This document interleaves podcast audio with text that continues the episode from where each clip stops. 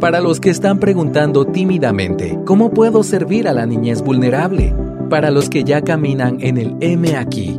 Para los que están a punto de empezar o quienes llevan una vida en esta trinchera. Para el cristiano con hambre y sed de justicia. Todos sean bienvenidos a otra edición de Religión Pura, el podcast de Alianza Cristiana para los Huérfanos, Evangelio, Familia, Iglesia y Sociedad. Muy bienvenidos a otro episodio de Religión Pura, el podcast de ACH, la Alianza Cristiana para los Huérfanos, en donde nosotros estamos hablando siempre de cómo ayudar a las poblaciones vulnerables de Latinoamérica, específicamente pensando en la niñez y adolescencia, y siempre haciéndolo desde una perspectiva bíblica. Algo que quería eh, tomar el tiempo de hoy es para hablar un poco eh, sobre el positivismo que nosotros tenemos en círculos cristianos y cómo este positivismo a veces puede ser incluso algo tóxico. Eh, eso es lo que vamos a estar hablando en, en, estos momentos. Mi nombre es David McCormick y sirvo como director ejecutivo. Estoy solo en la cabina virtual que se siente aún más solo, ¿verdad? Porque estoy hablando yo con una computadora, pero sabiendo que hay muchas personas que, que están escuchando y nos están eh, siempre viendo lo que, que, estamos haciendo en ACH y agradecemos mucho. Gracias por sus comentarios, por compartir los episodios y etcétera. Eh, pero hablando de este tema de positivismo tóxico, se me viene a la mente porque creo que como padres, eh, pero como amigos, como hijos, como pastores, como miembros de iglesias, eh, nosotros a veces no tenemos muchos recursos para abordar a una persona que está en un momento difícil. Eh, hace unos momentos hablaba con una persona y me decía que ellos aprendieron desde pequeños de que realmente la habilidad más importante que se puede aprender en cuanto a la relación que van a tener con otras personas es la habilidad de escuchar. Y te digo sinceramente, hoy por hoy hay, pocas personas que tienen esa habilidad de realmente escuchar a, a, otras personas y lo llenamos, eh, esos vacíos donde debemos escuchar activamente, eh, pero lo llenamos de algunos como frases reflexivos, ¿verdad? Eh, o frases reflexivas, e, ese positivismo tóxico que nosotros estamos llenando eh, los, vacíos, los espacios, porque creemos que el dolor siempre se debe abordar con palabras que creemos que la incomodidad siempre debemos llenar con frases y que mejor que con frases buenas, con palabras, incluso citas bíblicas y cosas buenas. Eh, pero les quiero dar un par de ejemplos de, de algunas frases que podemos de, decir que, que, realmente viene a ser un positivismo tóxico. Número uno, pudo haber sido peor. Eso lo hacemos con el afán de que, que, que o sea, nuestro, nuestra idea, nuestra motivación es hacer ver a la otra persona de que pudo haber sido peor. O sea, debes estar agradecido por lo que tienes, porque hay otras personas que lo, que lo tienen peor que tú. Y suena bonito, pero realmente en la práctica esto no nos sirve para nada. La gratitud no nace de la pena que sentimos, que otras personas lo tienen que peor que nosotros. Y la gratitud realmente es que lo que nos va a llevar a un nivel diferente de pensar las cosas. Así que si nosotros presentamos un escenario en donde yo digo a las personas, mira, pero alguien más lo tiene que peor que tú, eso ayuda tal vez como a muy corto plazo para elevar su pensamiento, pero no va a causar algo genuino y, y duradero. Y también, si yo estoy sintiendo dolor, ¿qué ¿qué me sirve realmente saber que alguien tiene un dolor más grande? Si lo que yo estoy sintiendo lo siento muy grande, no tenemos esa capacidad, eh, el dolor no se minimiza cuando se compara con el dolor de, de otros. Entonces, esa es una frase que debemos evitar a to toda costa eh, incluso pensando con nuestros hijos, debemos tener mucho cuidado en la forma que nosotros educamos sobre personas que lo tienen que peor que nosotros, porque eso sí es una parte de que debemos estarlos educando. Incluso, e, incluso en, en la, en el episodio pasado hablamos de la situación en Afganistán y estoy consciente de esa situación. Sin embargo, no estoy viviendo ahí. Y mi felicidad no viene de que um, me estoy comparando con personas que lo tienen peor, sino estoy hoy agradecido que Cristo me salva a mí, que me considero el peor de los pecadores. ¿verdad? Eh, de ahí viene el gozo que viene de nuestra salvación, ¿verdad? Y como decía Jesús, no, no, no regocijen en que los demonios te hagan caso. Decía a sus discípulos, regocíjense porque sus nombres están escritos en el libro. O sea, nuestra identidad eterna ya está resuelta y esa es la fuente de nuestro gozo. No porque alguien más está sufriendo de nosotros. Y tampoco es una forma de concientizarnos realmente eh, de una forma efectiva. Con nuestros hijos debemos informar, educar, pero no que sea el tema de que estamos siempre diciendo, ay, pero mira toda la comida que te estoy diciendo. Y pensar en los niños en los orfanatos y pensar La verdad que no es un momento para educar y de ahí en ese momento estamos tratando de de avergonzar, quizá, que nuestro hijo no está agradecido. No sé cuál sería la motivación realmente. Em, queremos el fruto sin hacer el trabajo y no viene de esa forma. Entonces, eh, ese es un ejemplo de positivismo tóxico em, que, que no viene a ayudar.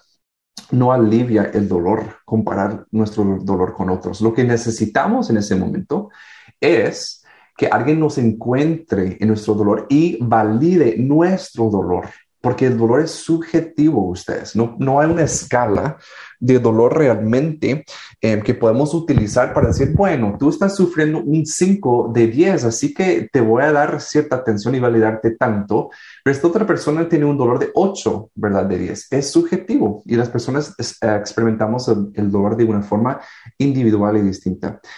Este, eh, otro, la felicidad es una elección tú puedes decidir ser feliz, ¿verdad? Otra vez, hay cierta verdad de eso que nosotros sí tenemos la habilidad, eh, nosotros tenemos mucha influencia en nuestra actitud y nuestra actitud realmente lo que va formando si vamos a ser personas positivas y felices o no. Pero otra vez, esto no es lo más importante. Y una persona, por ejemplo, que está, está padeciendo de depresión, que hay un balance químico dentro de su cerebro, yo decirle, mira, es una decisión. Tú puedes decidir ser feliz. Cuando realmente hay un proceso fisiológico que está obstaculizando eh, su habilidad de ser feliz. Entonces, no es algo que ayuda, ¿verdad? Otra vez, cuando estoy encontrando a alguien en su dolor o en su tristeza, o incluso con, una con un pensamiento negativo, lo que no va a, invertir ese estado de ellos son frases así. Decir, mira, solo decidí ser diferente, porque no solo es una decisión, es un proceso que incluye una decisión, sí, pero no se reduce a una decisión. Otro, por ejemplo, que podemos decir positivo tóxico, positivismo tóxico. Todo sucede por una razón, ¿verdad? Otra vez, hay cierta verdad que Dios en su soberanía sí utiliza a todas las cosas para el bien de los que lo aman. Eso, eso es cierto. Pero cuando yo estoy en mi momento de dolor, realmente puede ser algo muy tóxico escuchar que, ah, acaba de fallecer tu mamá, pero Dios traja todo para el bien no es el lugar, no es, no es, no es lo que necesitamos escuchar. Miren la respuesta de Dios Padre, y obviamente no sabemos si le dijo algo en la cabeza de Jesús, pero eh, lo que nosotros sabemos de la Biblia, cuando Jesús estaba en su peor momento de vida y este, y, y Jesús llega a decir, citando los salmos, Dios mío, ¿por qué me has abandonado? No escuchamos la voz del cielo como lo escuchamos en otro momento diciendo, mire mi hijo, pero todo sucede por una razón, ¿verdad? Mantenerte feliz o positivo, o incluso podría ser peor. No, lo que escuchamos de Dios es un rotundo silencio, la capacidad de validar la emoción de Jesús y estar cómodo con lo incómodo, mantenerle espacio y decir, tú sientes que te estoy abandonado, ¿ok? Yo mantengo ese espacio sagrado, lo voy a validar. No lo corrigió. Entonces nosotros también, si Jesús no pecó, diciendo cómo se sentía, nosotros también debemos tener mucho cuidado en corregir las emociones de los demás, porque las emociones siempre se deben expresar para poder ventilar. No estoy diciendo que, debemos ser totalmente influenciados por nuestras emociones, pero la forma de no ser influenciados por ellas no es evitarlas, ocultarlas, ignorarlas y fingir que no existen. Eso no es el modelo que nos da Jesús. Así que todo sucede por una razón. Puede ser cierto y ahí en otros momentos podemos hablar sobre esa verdad de que Dios en su misericordia infinita trabaja todas las cosas, incluso las horrendas y cosas fuera de su voluntad dentro de su voluntad. O sea, Él lo, forma de una, forma, de una manera increíble. Em, si Él no es autor del pecado, más bien utiliza el otro autor en su narrativa más grande para construir una historia que nosotros no podríamos ni siquiera imaginar o armar como un rompecabezas. Así que es, un, es una idea, es una verdad para enseñar, sí, pero no un momento de dolor, no un momento de crisis. Nuestro, ese espacio no se entra apuntando a que todo va a estar bien, ¿verdad? Porque eso no es lo que necesita. Este, eh, otra cosa, por ejemplo, en una pérdida o incluso con, los niños, eh, ya la vas a superar, ya vas a estar bien otra vez. Miren, eh, y esto viene realmente de una perspectiva que nosotros tenemos de la vida muy lineal. Aquí nosotros vamos viviendo esta vida y que hay momentos bajos y luego momentos altos y vamos mm, en, esta línea, ¿verdad? En la vida, pero vas, a, vas a recuperarte, vas a volver al lugar donde estás, vas a volver a esa trayectoria que llevabas. Y Dios no trabaja así, Dios está escribiendo una historia en tu vida, no está dibujando una línea. Entonces debemos tener mucho cuidado cuando decimos vas a recuperarte pronto o ya vas a estar bien, porque estamos diciendo que tú tenías un ideal y vas a poder regresar a ese ideal. La pérdida, el trauma cambia las cosas, por eso no es lineal. Porque decir a una persona que la esperanza que tú tienes es que tú puedes regresar a cómo estaban las cosas antes. Primero, eso no es cierto. Eso no es cierto. Jesús después de que murió, ¿qué llevaba en sus manos y pies cuando volvió a los discípulos? hoyos en sus manos y pies, porque Él siempre fue cambiado por lo que sufrió en la cruz y nunca fue igual por la eternidad. O sea, Él lo cambió a Él. Entonces nosotros también somos cambiados con nuestras circunstancias y la, el propósito, la esperanza que tenemos no es a volver donde estábamos o volver a, que estemos estables otra vez. Claro que la estabilidad es, es buena y va a venir, pero no es lo ideal. O no es, perdón, la esperanza que tenemos. Entonces tenemos también mucho cuidado con esta frase, te vas a recuperar pronto, todo va a estar bien, vas a regresar como estabas antes. Esa es una promesa sumamente, no solo mentirosa, eh, pero peligrosa, porque estamos diciendo a esa persona, mira, tú fija tu vista en la persona que tú eras y así vas a poder estar otra vez. Y esa es una mentira tan grande, ustedes, que está haciendo mucho daño. Hay muchas personas que viven esa idealización de su pasado y no logran superar o procesar su presente. Entonces, obviamente no pueden llegar a un futuro diferente porque están atados a una idealización de su pasado, de ellos mismos. Así que tenemos mucho cuidado con esta frase también. Y en general, yo les diría, evitemos frases comunes que no ayuden. Yo sí soy fan y avalo frases que sí son constructivas, pero muchas veces en el dolor, el quebranto, el trauma, mal comportamiento, eh, pérdidas, lo que más importa muchas veces es nuestra presencia, es, el, es la habilidad que nosotros tengamos para estar.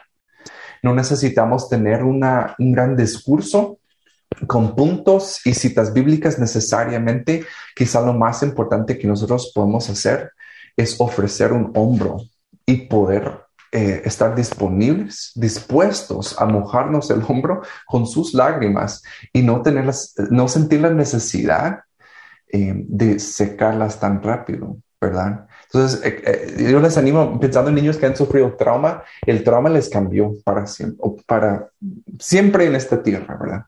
Em, entonces, nuestro, nuestra, nuestro positivismo se vuelve tóxico cuando estamos dando una esperanza que no existe realmente, que ellos pueden llegar a ser como eran antes del abuso o antes del abandono, porque ya les cambió. Lo que sí podemos ofrecer es un acompañamiento genuino en su proceso de sanidad Y sanidad tampoco es que se que, que regresen a como estaba. Ya se incorpora la historia, ya quedan con cicatriz, pero ya, ya no está infectada. Esa es la meta.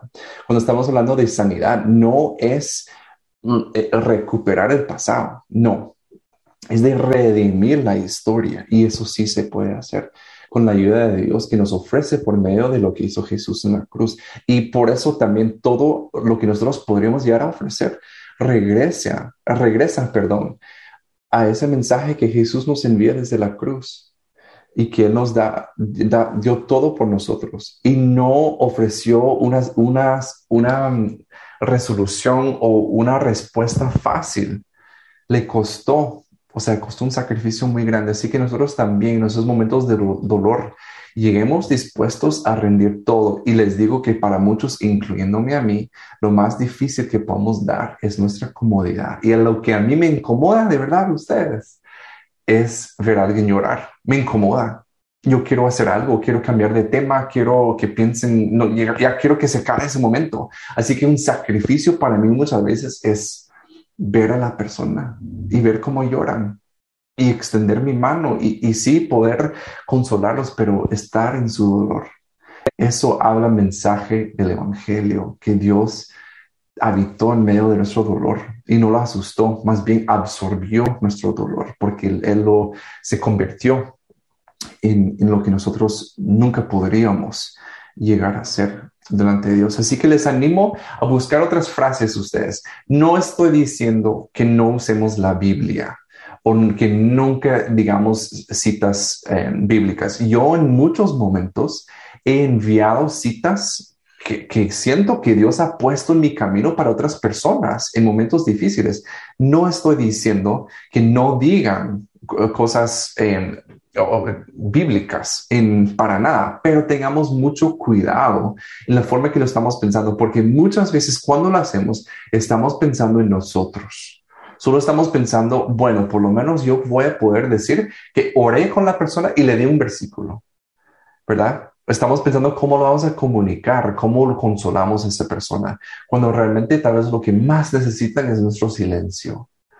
Y Dios es un Dios que, trabaja ahí en el silencio, no necesita nuestras bocas.